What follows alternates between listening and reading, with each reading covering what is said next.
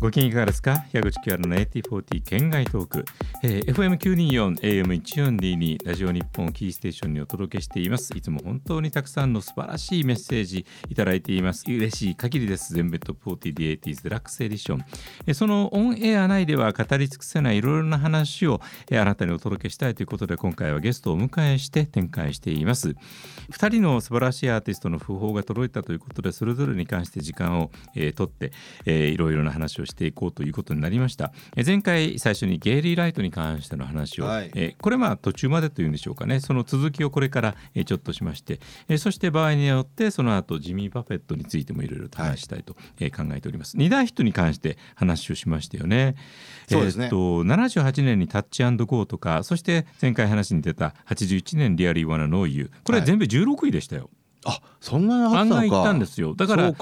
自分の耳の中にも結構残ってる部分、ね、確かに残ってますね、うん、えっとジョージ・ハリスンとの関わり合いではあのオール・スイングス・マスト・パスのキーボードがゲイリー・ライトだった。あそうですか、えー、あの2001年にジョージが亡くなるまで2人の友情は続いていたということで。ゲイリー・ライトは、ええ、80年代とか90年代にも、うん、アルバムとか出してたんですか？えっとねニューエイジの方向に行ったんですよ。あニューエイジ。それであまりメジャーなポップロックの作品性とはちょっとずれてそれからあの A&R 的な仕事も確か少ししてえー、ただそれまでに作ってきた作品の独創性みたいなものは変わることなく、はい、いろんな形で映画に使われたりとかっていうことも、えー、ありまして。であのスプーキートゥース再編成とか、はい、えっとリンゴスターの His All-Starr Band に入ってえーと、彼のステージでヒット曲を披露したりとかいうこともしてくれていたし、うん、えー、現時点でソロ最後の作品集となったのがもうこれもだいぶ前になっちゃいますけどね2010年の「 Connected」えー、この辺りまで、ねはいはい、現役の、えー、ミュージシャン、はい、えー、として活動していました。そのゲイリー・ライトの作品性の中で特筆すべきもう一つの部分はヒップホップで使われているようなんですよね。はい。レイクウォン。レイコン。はい。使ってましたっけ？サードベース。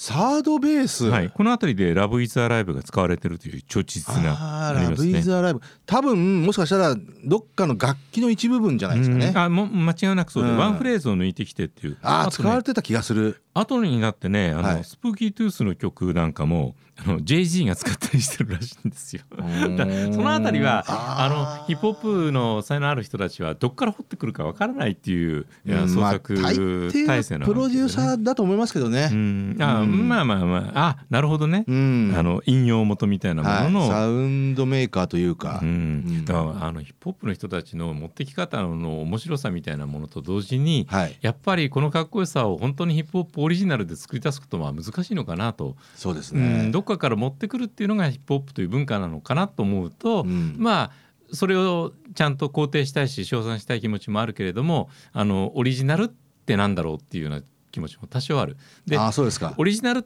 とされてるものにも実は元ネタは当然あるわけだから、はい、あの前の前の前みたいな形で考えると、はいはい、ただここまであのデジタルサンプリングのようにそのまんま使うっていうような時代ではなく、うん、例えば新象風景として影響されたものが出たるっていうような形のあの部分だったと思うんですけどね、うん、それがちょっと変わったな。まあデジタルサンプリングうんぬんかんぬんの一番の永久戦犯はパフダディですよ。いや来ましたね、はい、パフダディ復活じゃないですか2023復活ですけど、うん、あの人は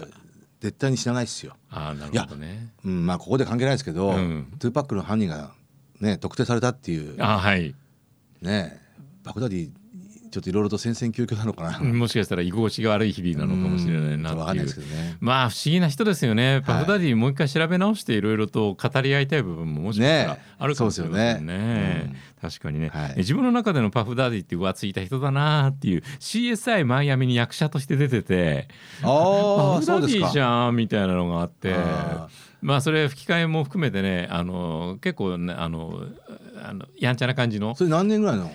えっと CSI マイアミはどれぐらいかな？2000年代ではあると思う。2000年代前半ぐらい。かもしれないですね。まあマイアミの作り方自体はそんなに好きじゃなくてカメラワークがねちょっとあの落ち着きが自分の中でバッドボーイが大復活した頃かな。かもしれないですね、まあだから役者としてもイケイケになろうとしているのかなぐらいな感じでね。でね。でもヒップホップの人たち役者とすごく親和性が高かったからあ、まあ、アイスキューブとかね、ね、みんなそれなりにあの本業に近いぐらいの部分クイーン・ラティファとかね。いやクイーン・ラティファはむしろ俳優ですよ。まあまあそうですね。乱暴に言うとね。そうですね。まあでもねあのちゃんとパイオニア的なね女性ヒップホップアーティストとしての位置づけもすごく高いんで。あのゲイリー・ライトに話を無理やり戻しますけど、はい。ね。はい、あの親交があったスティーブン・ビショップが、えー、うん、親愛なる友人として彼のね、訃報にに寄せた言葉がすごくあって、はい、えーなんかね共通の音楽仲間にジョン・フォード・コーリーもいたっていうことで、えー、ステージを共にした最初で最後の貴重な思い出が詰まっているよというような写真も上げてるんですよね。面白いなみんな76年にブレイクしてますね。ああなんとも言えない不思議なつながりですね。あのでもそういった時期で顔を合わすこともあってそしてお互いのいろんなことが分かったっていうのはあるのかもしれませんね。もう一人アル・スチュワートも声明を発表してて、えーと、私アル・スチュワートとゲイリー・ライトは長い間の友人である。まあイギリスでの活動がね、ゲイリー・ライトあるとしたらアル・スチュワートはやっぱりイギリスがね、ね、ポイントだったんで、うん、えー、あるに彼のツアーバンドエンプティポケットを紹介したのも、えー、ゲイリーだったっていうそういう背景もあったようなんですよね。なんかそこはかとなくこうひとひねりした感ポップセンスっていうのが、あアル・スチュワートとゲイリー・ライト。ねそういう意味ではゲイリー・ライトアメリカ人ニュージャージーの人なんだけれども、はい、すごくイギリス人的エッセンスを感じさせる作品性もあるし、ね、ちょっと 10cc 的なっていうかね、うん、それもすごく感じますね、うん、あのこんなベタなこと言うのもなんなんですけれどもねあのそこまでキャラクターとかにあの、はいすごくあの親近感を持ったとまあ言えないぐらいの距離感だけれども、うん。うん、その音楽の独創性とかその音楽が作り出した独特な空気感とか、はい、えそしてその魅力的なものだとして紹介したいんだっていうあのラジオ人としての意味合いでの本当に大きな大きな価値を残してくれた人だって改めて今思っているので、うん、えー、まあ、お礼を言いたいですね心から。思いますね。ね、えー、ゲイリー・ライトさんに素敵な音楽を本当にありがとうございました。ありがとうございました。さあここから中途半端になることはもう覚悟の上でジミー・パフェットパートに突入しましょうね、はい、えー、まず2023年9月1日76歳。うんそうか。70代でね半ばぐらいで亡くなる方もあのいなくはないけれども今はやっぱり80代ぐらいまではね、ね、あの元気でいらっしゃるまあ、でもジミー・バフェットまだ70代だったんだっていう。そこがまたちょっとしたね我々知ったの70年代の半ばぐらいで、ね、キャリアとしては前半っていうかね本当に半ばぐらいから、あのずっといい作品を出して、大スターですからね人ですからねこの大スターのね今回本当に日本とアメリカで、まあ確かに、ね、ジミー・バフェットって言われた時のねまあ正直言うと日本ではジミー・バフェットって誰も言ってないですよ。多分100人中1人も知らないんじゃないですか？いや1000人じゃないかな。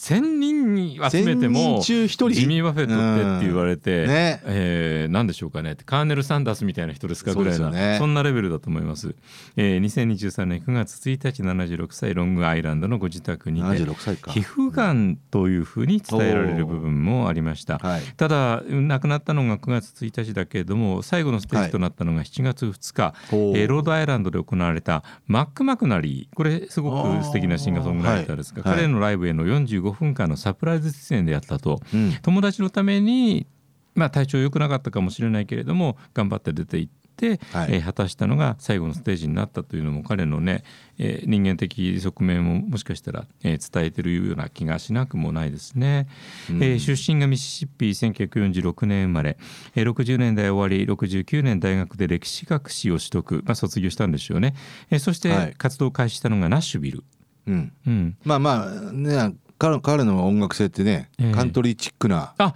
それがところがね。その